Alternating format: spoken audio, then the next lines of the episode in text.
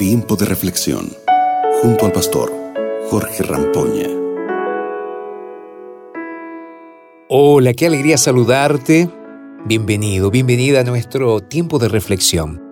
Quiero que abras la Biblia junto conmigo en el Salmo 37, verso 5. Salmo 37, verso 5. El texto dice así, Encomienda a Jehová tu camino, confía en Él y Él hará. Para mí este es uno de los textos más lindos del libro de los Salmos. Es interesante también que una página en blanco podría parecer que no dice nada porque nada hay escrito en ella. Pero puede sugerir o insinuar muchas cosas una página en blanco. Una página en blanco es una página inmaculada, limpia, sin borrones ni manchas. También es símbolo de lo inédito. Es el espacio donde todavía se pueden escribir proyectos, trazar itinerarios, determinar acciones de futuro. Sabes, el gran poeta Rabindranath Tagore escribió lo siguiente en este poema lindo que dice así, has escrito ya muchas páginas en tu libro. Unas son tristes, otras alegres, unas limpias y claras, otras son borrosas y oscuras. Pero aún queda una página en blanco, la que has de escribir en este día. Te falta por llenar la página de hoy.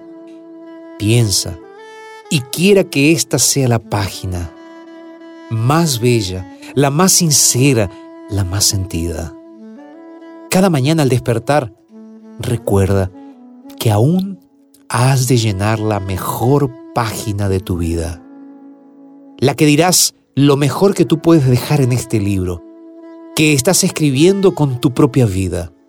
Piensa que siempre te falta por escribir la página más bella. Repito, este es un poema del poeta Rabindranath Tagore, hablándonos justamente un poco sobre páginas en blanco.